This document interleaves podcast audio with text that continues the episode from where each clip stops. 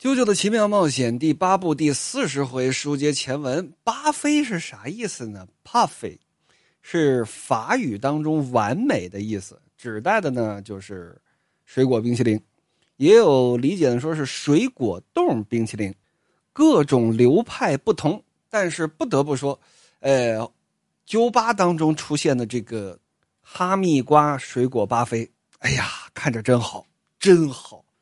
都没用多少冰淇淋在里边画的非常的详细。咱们一层一层的说，首先上面是价格，原文特别说了，原价七千五百日元的蜜瓜，啊，原价七千五，咱们姑且就算五百块钱吧，这是五百块钱一公斤，那就是一斤两百五十块钱，那确实贵啊，确实贵。不得不说，这个巴菲的用料还是非常的足的。第一层先是把这个网纹瓜，大概五六厘米的长度，大概一整个瓜如果是三百六十度的话，取其中的十度左右，哎，围这么一小块五六厘米长，一小零一小零的，在上面先拼这么一圈然后在这一圈旁边点缀着这么五六个用勺子抠出来的蜜瓜的肉球，哎，你看着别的不说，你就光看这蜜瓜的肉球，你看着就想吃。这仅仅是第一层，第二层是果冻以及鲜奶油，第三层才是冰淇淋。但是这冰淇淋并不多，啊，并不多，并不占主要部分。第四层是蜜瓜口味的冰沙。第五层是香槟味的冰糕，第六层是松脆的玉米口味的饼干，第七层是蜜瓜口味的果冻，以及又一层的鲜奶油，最底下是蜜瓜果汁。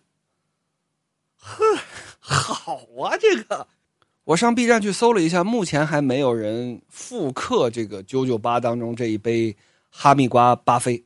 如果有的话，我估计应当不错。啊，这如果没吃过，应当画不了这么仔细。我不知道荒木是不是这么个爱吃的人啊？从前七部的角度来说，荒木基本不怎么提吃的。但是这杯甜食，那绝对得是有研究或者说用心的去观察过的，才能够画出来。更重要的是什么？东方老爷跟这儿大谈生意经。女孩子会按照从上到下这个顺序，哎，用这勺子。哎呦，小飞，我跟你说啊，上次我碰上一个小帅哥，哎呀，我可帅了！我跟你说啊嘛啊嘛，哎，一点一点的来吃这个巴菲。那么一点一点的吃，通过这个勺子，比方说他挖到了第二层，往上这么一提，一定会把下面层的东西给提到上面来。那么相应的，另外一边就会陷下去，越搅越融合，越搅越融合。而我的这个玻璃杯是定烧出来的，这个玻璃杯的形状就是有利于让内部的各种层级，哎，融合到一块儿，让它搅动起来。随着时间的变化，味道会完全不同。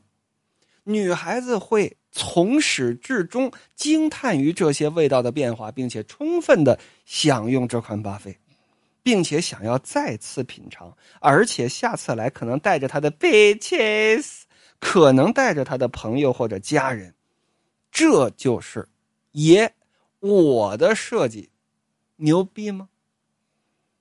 呃，你到底想说什么？我到底想说什么？那就是。所有的事物都有其流动。虽说流动只是一个比喻，但是要顺势而行，就可以抵达目标。啾啾，你要在我们东方家学会这一点，否则你是找不到好水果的哟。行了，快化了，赶紧吃吧。啾啾说：“行行，那我尝尝。”拿起这么一个来。嗯嗯嗯，真好吃，真好吃。他可就忘了自己不会嚼。还记得最开始康顺给他带蜜饼吗？那蜂蜜团子往下这么一咬，滋儿的一下，那连蜂蜜带芝麻酱全都喷出来了。哎，此时也是顺着这门牙，因为他这整个人是俩人拼在一块儿的，所以这门牙特别的不齐。这奶油啊，顺着这门牙这缝滋儿就滋出来了，整滋到了一个人的鞋上。啾啾一看这位啊，蹲下来去擦自己这鞋，哎呦，真不好意思啊。与此同时，东方老爷这手机响，嗯，谁给我发短信？常敏，常敏是谁？东方家的大公子，东方健他爸，咱们以后就用大公子来称呼他了。常敏回来了。此时就见地上蹲着的这个人，抬起头来，儿子，爸爸呀！哎呦呵，你可回来了呵，父子关系还真不错，爷俩搂在一块欢迎回来，欢迎回来！哎呦，你可回来喽！常敏，哦，东方家的大公子，哎呀，你小子什么时候回来的？你倒是给给爸爸提前来个信儿啊！都走到爸爸桌旁边了，还给我发短信呢。哎呀，新加坡怎么样啊？啊，爸，你看你还是这么糊涂。我哪儿去新加坡了？我去的是越南跟菲律宾呢。不过呀，还真不白去。这次去找到了相当不错的水果园。哦，是啊。哎呀，我看看，哎，你看，顺着窗户往外这么一看，你那辆跑车，金黄色的兰博基尼啊，停在外头呢。来来来来，我给你引荐引荐啊，东方定住。啊，就是你啊，我知道。呃，你是谁来着？这不刚说完吗？啾啾说啊，我是东方定住，刚刚把奶油滋到您这鞋上，真不好意思啊。嗨，Josuke，呃，是在我出去旅行之前来着吧？我记得你好像是失忆了，现在情况怎么样了？嗨，这不还没恢复呢吗？不过咱们已经收养定住了，现在定住呢是咱们家的养子了。就见定住很客气的鞠了一躬，请大公子多多关照。哦，这么回事儿啊，咱们彼此彼此吧。呃，我是家里边长子，我自我介绍一下啊，我叫东方长敏。来，这个是我跟越南买的标本，三十三万日元送给你了。什么东西呢？一只长达十一点二厘米的大锹形虫。就两边那俩大钳子伸出来，那种大锹形虫，请收下吧。这个呢是我的一片心意啊，这个东西可不好淘啊，在日本可真买不着这东西。呃，这这这个东西是是标本还是死的呀？我都不知道怎么照顾，也不知道怎么养，更何况，呃，我回不了礼呀。哎呦，大公子说你是不喜欢不不不是喜欢不喜欢的问题。哎呀。这一片心意嘛，送给您的。啊，行，您可能啊看不上这个礼物，要不这样，由打兜里又掏出来这么一块表，又掏出来这么一个手办，我这块表你拿走，还有这个软塑料的铁人二十八号也送给你。就见东方老爷过来，哎呀呀呀呀！儿子儿子，你搁这干嘛呢？人别把人家吓着，走走走走走。爷儿俩呀勾肩搭背，哈哈哈跟这乐着，扭头就走。而就在这么一扭头的时候，嗯，啾啾感觉不对，搂着自己大儿子的东方老爷，这胳膊上噼里啪啦的往下掉拼图。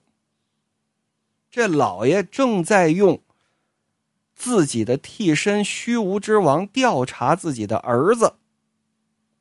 怎么呢？这拼图往地上这么一掉，掉在哪儿了？整掉在。东方长敏，也就是大公子刚刚用来擦奶油的那块手帕上面了，这手帕他就放在这桌子上就没拿走，而这些拼图落在手帕上聚合成了一个形状，什么形状？不是旁的，正是石头人留下的那粒水果的形状。这是老爷子不放心自己的大儿子，开始调查大儿子吗？不对，不对，不对，不对，我想起来了。是东方老爷曾经说过：“说我这个替身是自动追踪型的，他一旦记住了这种气味如果遇到了相同气味的东西，它会自动完成追踪。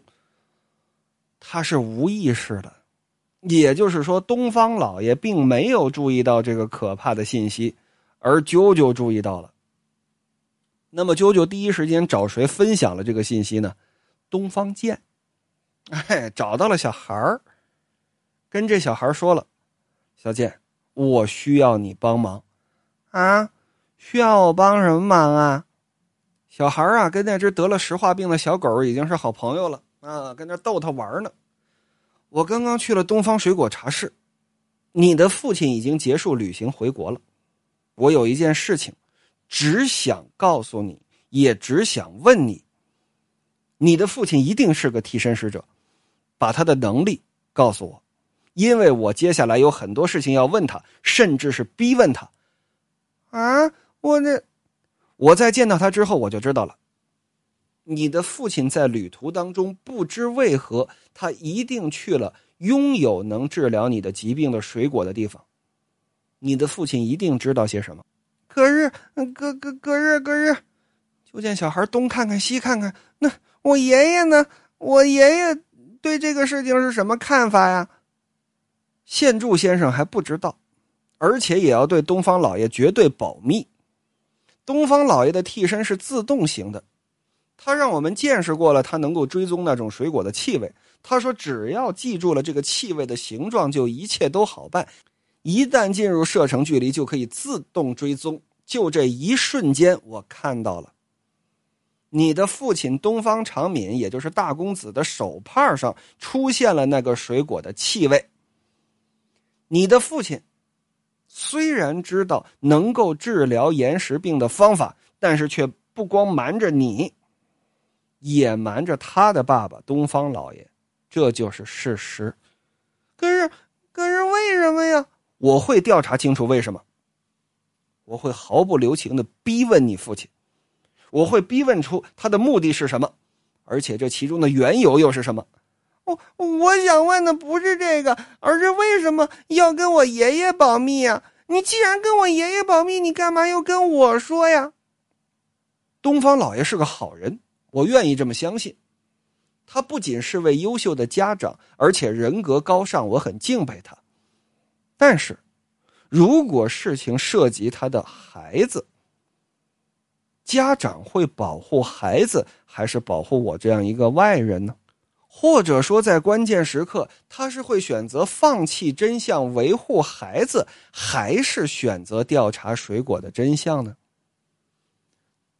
小孩啊，小健，你说对于家长而言，哪边更重要呢？反正我是没有办法预测的，但是你不一样，小健。作为年轻的一代，你必须要知道真相才行。我我我我我我爸爸不是坏人，但肯定是个好人。我爸从来没打过我，那那是又温柔又有趣。嗯，比起爷爷，反反倒是我爸爸让家里面的水果茶室变得更时尚了，并且发展成了日本第一的水果店。我我我不管，我爸从来就没打过我。咱们在说的是两件事情，孩子。我想知道的是你父亲东方大公子的替身能力，快说，不然我就会被他干掉。我，我爸肯定是为我着想，我爸，我爸才不是坏人呢。能够决定他是不是坏人的只有真相，我一定要查清楚。你就说吧，你要帮谁？我，我，我，我。那你跟我说好了啊？说好什么呀？只要你跟我说好了，你绝对不会伤害我爸爸，我就帮你。我们要找的仅仅是那种水果，它的果树到底在什么地方？Josuke，你能做的，只有让我爸爸说出来。在那之后，不管得到了怎么样的真相，你都不可以用替身去攻击我爸爸。那是我亲爹，你得发誓。我知道了。我跟你约定，我也认为自己是东方家族的一员，我以东方家的血统向你发誓，或者说以我一个外人对于东方家族血统的敬意来发誓，我不会伤害东方长敏先生，我也没有这个打算。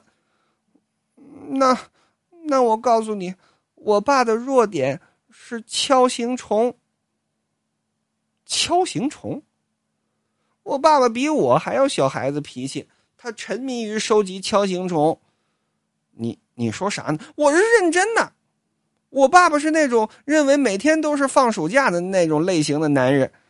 你要战胜的就是他关于锹形虫的自尊。你要让他兴奋，只要他兴奋了，什么弱点不用你问，他自己就说出来了。更重要的是，很多他自己并不认为弱点的地方，反倒是他的弱点。你到底在跟我说啥？你别管了，你就按我说的做，一件一件来。这是我爸爸唯一的弱点。除此之外，他一定是一个无懈可击的商人。你要小心谨慎。我告诉你，家里有这么一间装昆虫的标本室，你一定要想办法到那儿去，然后试着跟我爸爸说，要跟他斗虫。丢。哎，对对对，就就就这意思，给头的，你跟他斗个虫，说比比看谁的虫更强。如果我爸爸接受了，那你就有机会了。哦，原来是这么回事好嘞，那我谢谢你。于是第二天早上，早上起来之后啊，就见长袖嘿嘿嘿嘿嘿挺美，抱着这么个东西出来了。哎，舅舅，舅舅。知道我大哥回来送我什么了吗？嗯，给你看看，掏出这么一大龙虾，呵，这大龙虾能有这么三十厘米，看龙虾的模型，我大哥送我的，你有吗？你有吗？哎呀，就这二聪明这样，舅舅心说，我一外人，你当着我一外人的面你跟这嘚瑟个锤子呢，哎，可怜的孩子。书至此处，今天的更新打完收工，感谢各位的收听。如果有兴趣想要了解小强这边更多的精彩作品，诸如《三国演义》《西游记》《金瓶梅》《火与冰之歌》和他的前传《雪与火之歌》《一九八四》《打桩机杰洛特》《T 三》《灯吹鬼》《地中海风云三千年》《一战二战秘闻录》《日本战国无双》《嗝屁笔记》《宰相陈廷敬》《江湖黑话大全》《功德林回忆录》钱钟书的作品、王小波的作品、韩寒的作品、霍金的作品。杀死一只知更鸟，最终幻想七，股神王志文，十二人生法则等等等等，欢迎来俺的窝性上聊，w a l l z o n e，w a l l z o n e，我们明天再见，么么哒。